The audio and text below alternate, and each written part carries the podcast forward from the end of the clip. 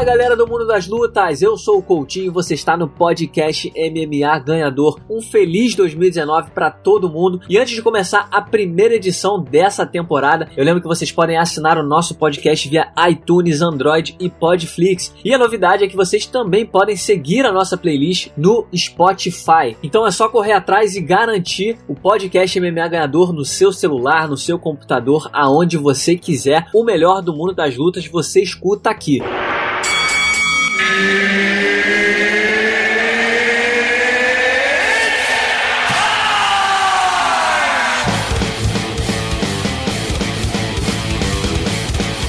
Galera do mundo das lutas, para começar com o pé direito o ano de 2019, nós recebemos mais uma vez aqui no podcast MMA Ganhador o Guilherme Cruz, correspondente do site MMA Fighting aqui no Brasil. Gui Cruz, seja muito bem-vindo mais uma vez, meu amigo. Obrigado, Coutinho. É sempre uma honra participar do teu podcast, irmão.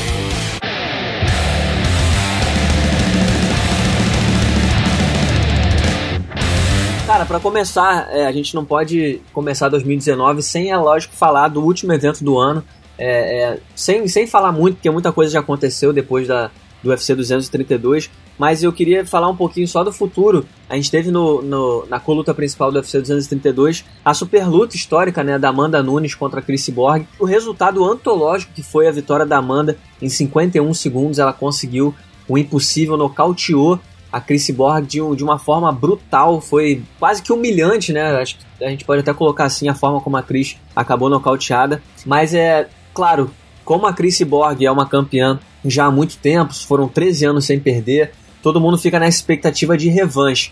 Qual é o seu palpite? Antes, antes eu queria saber o quanto foi surpreendente para você ver esse tipo de resultado, ou se você já esperava, e, e, o que, que você consegue visualizar de futuro. Você acha que realmente há espaço, há brecha para esse papo de revanche, ou você acha que Infelizmente, a Cyborg ela se enquadra no mesmo quadro que diversos outros campeões que perderam o cinturão com uma derrota tão acachapante. Cara, é, eu acho que alguém falar que esperava que a Amanda Nunes fosse nocautear a Chris Cyborg em menos de um minuto, tá mentindo, irmão. Ou você me mostra escrito que você falou vai nocautear em menos de um minuto, ou eu não acredito, cara, não, porque... É a mãe da Amanda, acredit... Nem a mãe da Amanda, cara. Ninguém acreditava nisso. Você acreditar que a Amanda poderia ganhar, Lógico, a Mulher é excelente lutadora. Você acreditar que ela poderia nocautear a Chris Borne? Beleza, ela já mostrou que tem um boxe muito bom e mão pesada. Mas, cara, ela fazendo o que ela fez com a Chris Borne, eu acho que ninguém esperava, até porque ninguém eu acho que ninguém esperava a Chris Borne cometer o erro que ela cometeu, né? Ela, depois de várias performances que ela foi muito cerebral, assim, muito estratégica, ela entrou na luta contra a Amanda Nunes, tomou um soco e baixou o espírito boxe dela de sair pra porrada uhum. como fosse uma briga de rua. Ela não teve, ela jogou toda a cautela e precaução pela, pela janela e foi embora. Vai tentar trocar porrada mesmo, por devolver esse soco que eu tomei e só entrou mais, né? Então ela começou eu, eu, acho que a Amanda se beneficiou muito com um erro da Chris Borg. Mas, pô, todo o mérito dela foi espetacular, performance incrível, mas ninguém esperava por isso. E eu acho que só, a, a, quanto à revanche, eu acho que seria nada mais justo a revanche. Assim como eu achava que era justo o Zé Aldo ter revanche e não rolou, então eu não sei se vai rolar realmente, mas eu acho que deveria acontecer um UFC que deu revanche imediata para vários atletas que não mereciam ou que mereciam menos. É, eu acho que deveria dar para Chris Borg. Só que entra muito fator extra-campo, extra-octógono, né? É o fato da Chris Borg só ter uma luta restante no contrato, o fato da Amanda Nunes já ter dificultado muito essa primeira luta de acontecer, de, de estabelecer um prazo muito longo para ela é, subir de peso, que é totalmente justificado. Ela teria que ganhar massa e tudo mais para para fazer uma luta em outra categoria, então eu acho que a Amanda Nunes, como ela já própria falou, né, ela vai dificultar muito uma revanche imediata.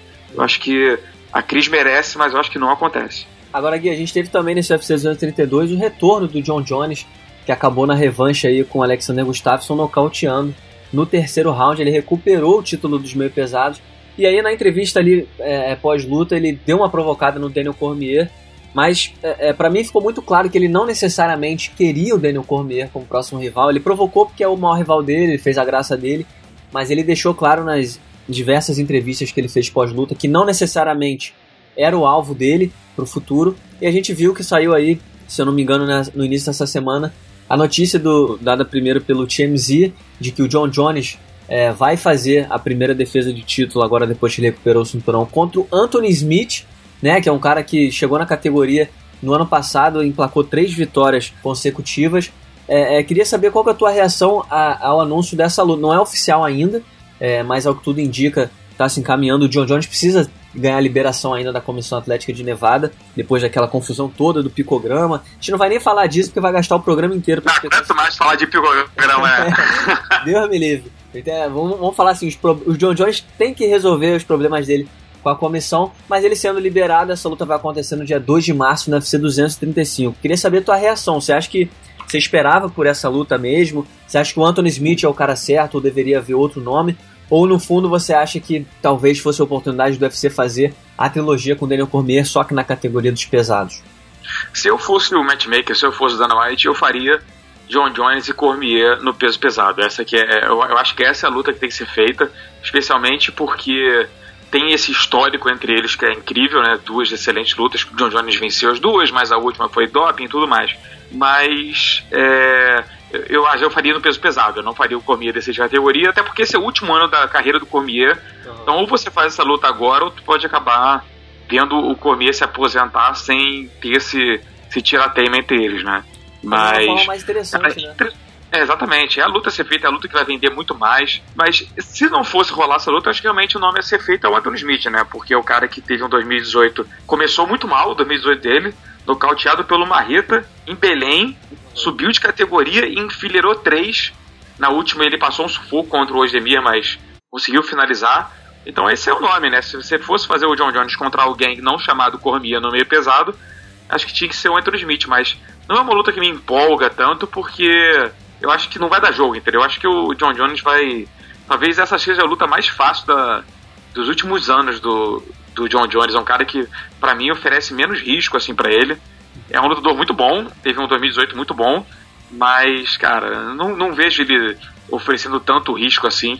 Acho que até o Sampru oferecia mais risco pro John Jones do que o Anthony Smith, né? Mas é a opção que tá ali. Ele, ele, ele fez que merecer, teve três grandes vitórias, então é o cara, né?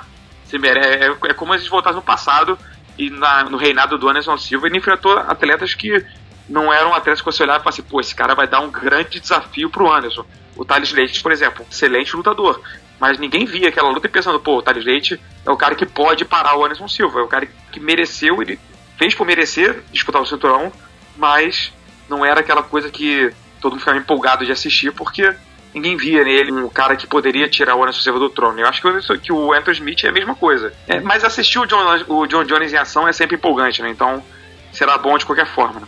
E é meio que um retrato também da situação na categoria, né? Que não tem nenhum desafiante consolidado é, é, é, nesse sentido de, de ser algum tipo de ameaça. Pô, se a gente parar e ver o, o top 7 da categoria, tem o Gustafsson que acabou de enfrentar o John Jones, a gente tem o Anthony Smith que vai lutar, tem o Ian Blakovic, que, porra, ninguém conhece, todo respeito ao cara. Mas, pô, tem o Volkan Özdemir também, que acabou de perder pro Smith. Tem o Corey Anderson, que acabou de enfrentar o, o Ilir Latif, e, e, o Thiago Marreta, que é um cara que também tá bem depois da vitória com o Jimmy Mana vai lutar no UFC Fortaleza, né? Mas é um cara que de repente em 2019 consegue chegar perto de uma chance. Então não tem, não tem grandes nomes assim perigosos que possam assustar o reinado do John Jones. Eu honestamente achei que o John Jones fosse olhar para cima e fazer essa luta contra o Daniel Cormier, mas por algum motivo ele prefere fazer essa luta nos meio pesados e aí dar continuidade ao reinado dele. E aí eu já puxo é, é, na próxima pergunta que eu te faria. O que que diz para você o fato do John Jones querer voltar logo a lutar e fazer uma luta de meio pesados, para mim pareceu com um pouco de que ele tá demonstrando algum tipo de algum tipo de foco, vamos dizer assim. Ele não tá não tá afim de curtir o reinado, curtir a vida de campeão, tirar férias, blá blá blá. O cara já quer voltar a lutar, o que eu acho que é bom para ele, né? Quanto mais tempo ele tiver ocupado, menos tempo pra ele se meter em confusão. Mas que tipo de resposta essa atitude do John Jones já voltar a lutar e voltar nos meio pesados dá para você? Acho que é ele tentando voltar é, ao ritmo. Ele é um cara que no começo da carreira dele, ele quando ele ganhou o cinturão, nos últimos passos dele até ser campeão, e quando ele ganhou o cinturão contra o Shogun e defendeu contra Rampage e outro e tudo mais, ele era um cara que era muito ativo, ele fazia luta o tempo todo. Quando ele deixou o sucesso subir a cabeça e sendo chamado de melhor de todos os tempos e tudo mais, ele parece que virou a chave para esse John festeiro para curtir na vida louca.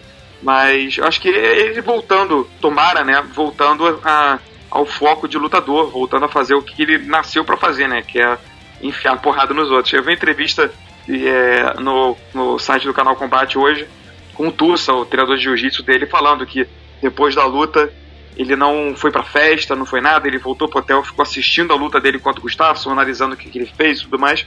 Cara, isso pro esporte é fantástico, pro UFC melhor ainda, porque o, o que o UFC mais quer é ter o John Jones focado, é ter o John Jones querendo o jogo, querendo ir pra luta, querendo fazer realmente três lutas no ano, como ele falou que quer fazer esse ano. Pro UFC perfeito, porque eles precisam de alguém que venda pay-per-view, e o John Jones é essa pessoa hoje. E pro esporte é muito bom, cara, porque para mim o John Jones é o melhor de todos os tempos e quanto mais vezes a gente vê ele em ação, melhor, né?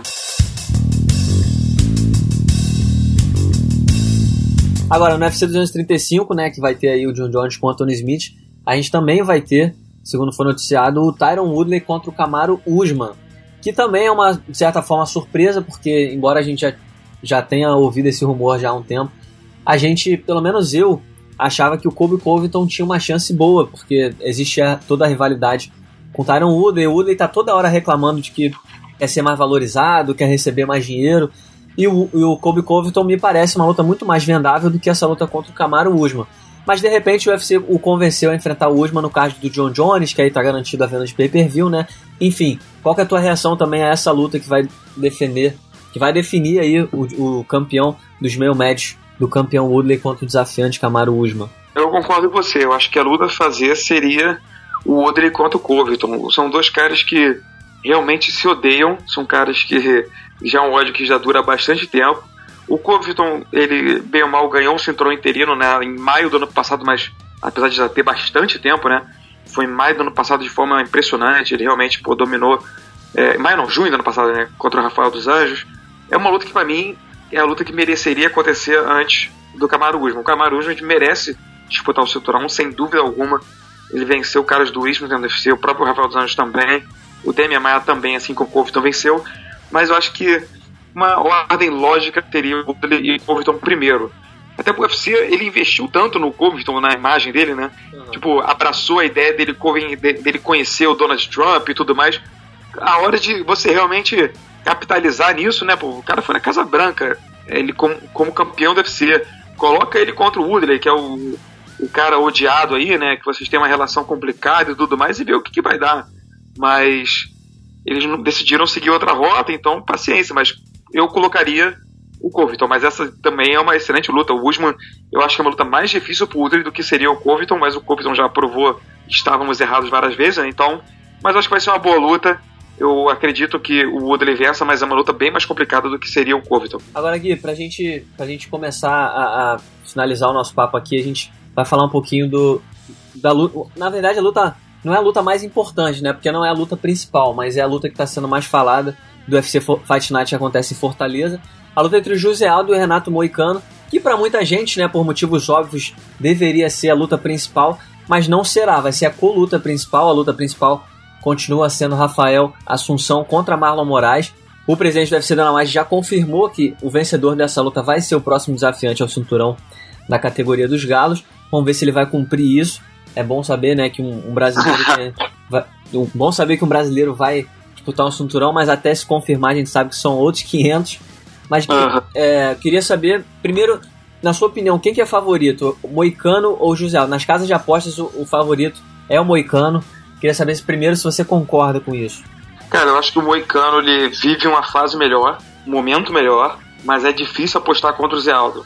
Eu se, eu, se eu fosse forçado a botar um dinheiro na luta, eu botaria no Zé Aldo. Mas eu entendo 100% o Moicano ser o favorito na casa apostas. Se é que isso fez um pouco de sentido, mas se eu tivesse botar o meu dinheiro, eu colocaria no Zé Aldo. Se eu tivesse que colocar meu dinheiro, seria no Zé Aldo. Mas eu entendo o Moicano ser favorito, sim, pelo momento dele, que é muito bom.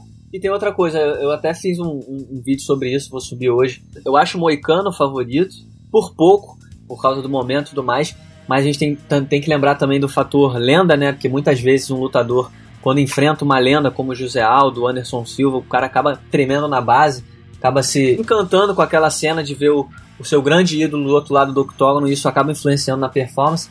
Eu acho que se o Moicano não deixar é, isso dominá-lo, eu acho que ele vai é, acabar saindo melhor. E, e, o José Aldo tem toda aquela questão, né? Ele já não tá com a mesma motivação é, há muito tempo. E a notícia que mais me preocupa, é, não, não sei qual a leitura que você fez, mas a gente viu, né, o nosso companheiro A Adriana Albuquerque do Combate.com fez essa pergunta na coletiva de imprensa depois do UFC 232, perguntando o porquê do José Aldo contra o Renato Moicano não ser a luta principal do UFC Fortaleza.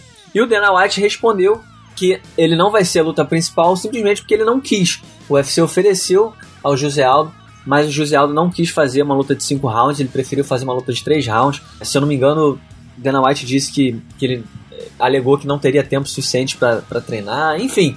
Qual que, qual que é a leitura que você faz? Você acha que de alguma forma realmente, é, não sei também se você tem alguma informação, mas você acha que realmente o José Aldo não tinha condição de tempo suficiente para se preparar para uma luta de 5 rounds?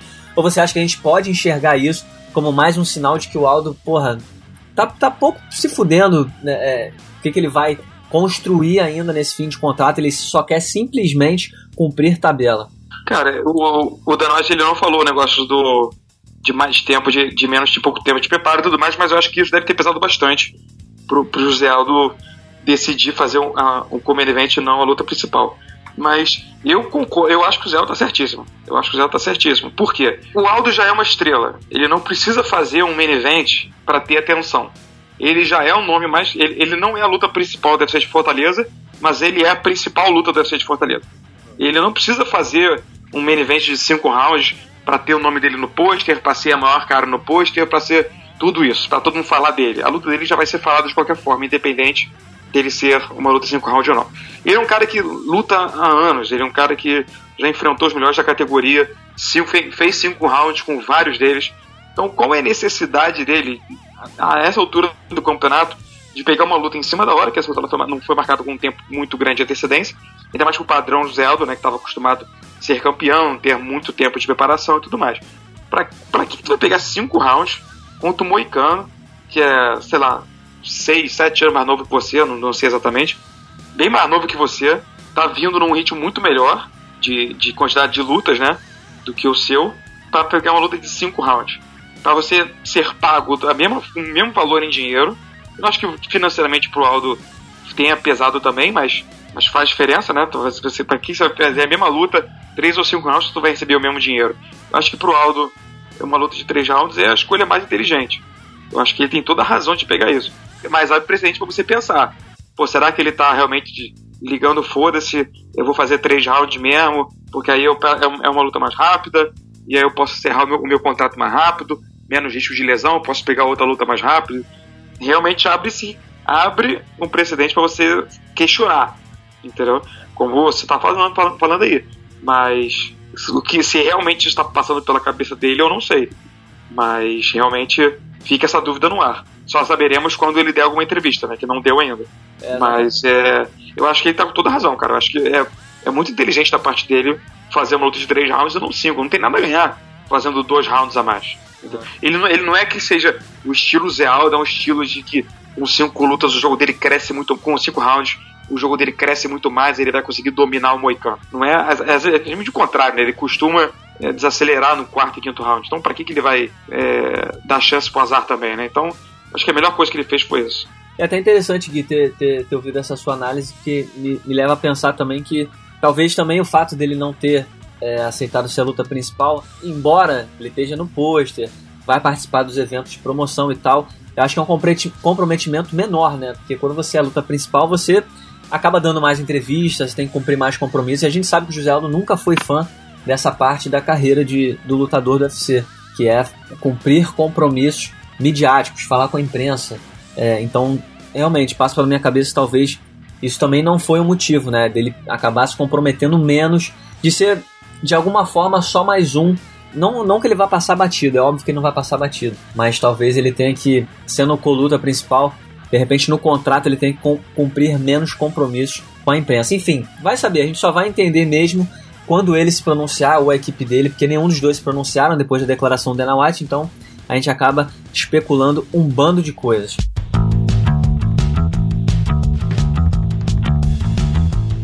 Agora, Gui, para a gente encerrando o nosso papo, a gente está começando 2019 e, é claro, o público adora no início do ano, projetar quais seriam as, as grandes apostas do ano, quais foram os, os lutadores que mandaram bem em 2018 e podem chegar ao topo de suas categorias em 2019. Então, queria é, é, que você, se pudesse, apontar pelo menos aí uns, uns três nomes ou, ou quantos você achar melhor, de lutadores que você acha que em 2019 vão se consolidar como tops de suas divisões, ou quem sabe se tornar campeões. Quem são os caras que mandaram bem em 2018 que você acha que em 2019 vão se consolidar como uma realidade dentro do UFC? Cara, falando do peso pena, eu acho que um nome mais forte, assim, é a gente tá falando de peso pena, né? Aldo Moicano e tudo mais, acho que o nome que vai chegar na categoria de vez, assim, de forma sólida, é o Zabit Magomed Sharipov. Ele é um cara que é fantástico, é um lutador incrível e já teve bons desafios do UFC mas acho que 2019 o UFC deve tratar ele com ainda mais carinho, colocar ele em lutas maiores em termos de projeção, assim, de ranking e tudo mais. Ele vai lutar, né, ranking significa... o Stephens, o UFC 235, se eu não me engano, já vai ser um evento, pois, né? Pois é, não que ranking signifique muita coisa, né, mas é, faz diferença às vezes, né, quando é UFC e tal, tá, tá ele agora contra o Jeremy Stephens, que é uma, luta, uma grande luta. Se ele vencer, ele já muda de patamar dentro da divisão, já pode colocar o cara, subir até contra um top 5 da divisão. Então é um cara que pode fazer barulho, eu acho que tenho certeza ele vai fazer muito barulho esse ano ainda.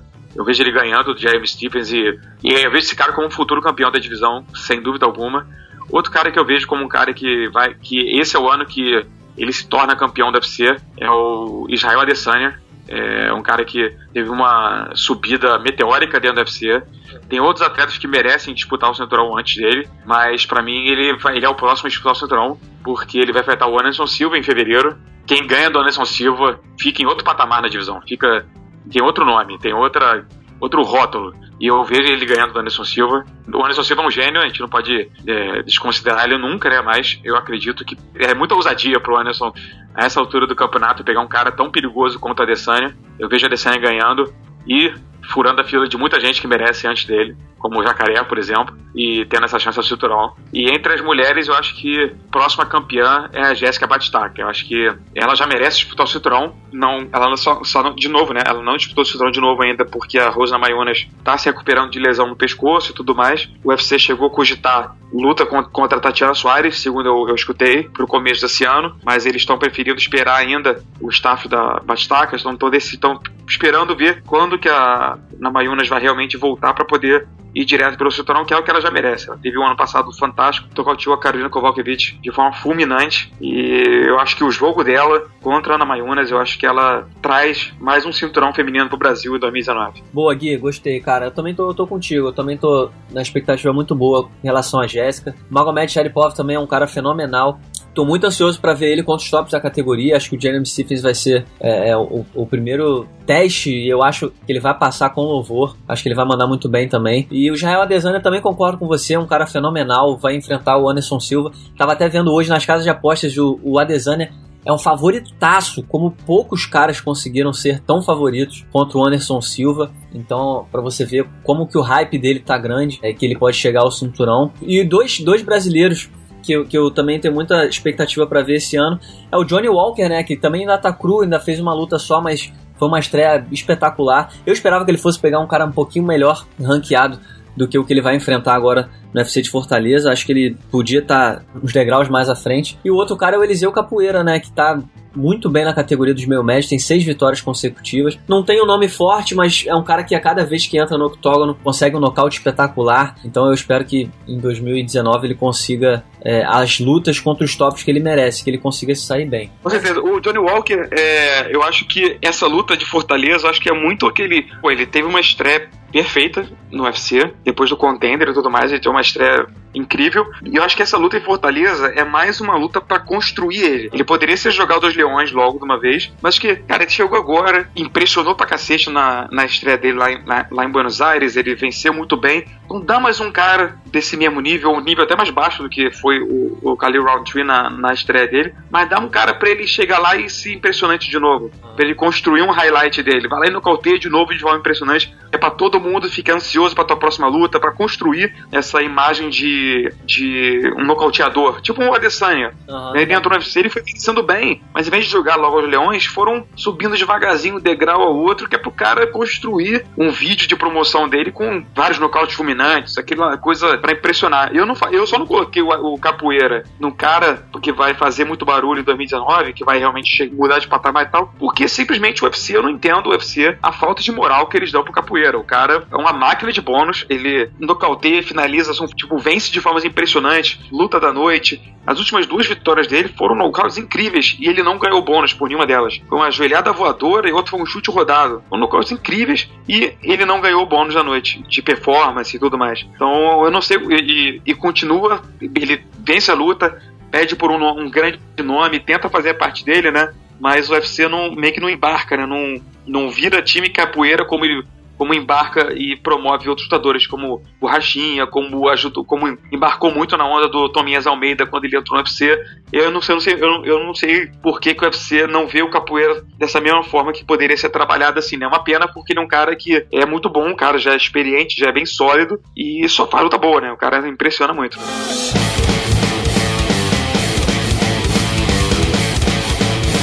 Então é isso, Gui. Muitíssimo obrigado mais uma vez pela sua participação aqui no nosso podcast MMA Ganhador. Um feliz 2019 para você, muito trabalho pra gente esse ano. E esperamos contar com você aqui no podcast MMA Ganhador mais 17 vezes só esse ano, beleza? É uma honra, meu amigo. É sempre um prazer participar do podcast. É, feliz ano novo pra você, feliz ano novo a todo mundo que tá ouvindo. E que em 2019 o meu único pedido é que você viaje menos. Não seja tanto, tanto Bruno De Luca do MMA Nacional, só viajando, não pare de viajar curtindo a vida doidada aí. Que isso, ó. Pô, daqui a pouco tem UFC Fortaleza. Vou, vou ter que tentar ir. Tu vai, né? Eu com certeza estarei lá e ansioso, tomara que você esteja também para eu poder colar em você lá e, e assistir de camarote o teu show de cobertura, meu amigo. Então tá aí, esse foi o Guilherme Cruz e esse foi o primeiro podcast MMA ganhador de 2019. Eu espero que vocês tenham gostado e eu volto na semana que vem, mais uma vez, é claro, com o melhor do mundo das lutas. Muito obrigado pela sua audiência e eu volto na semana que vem. Até lá!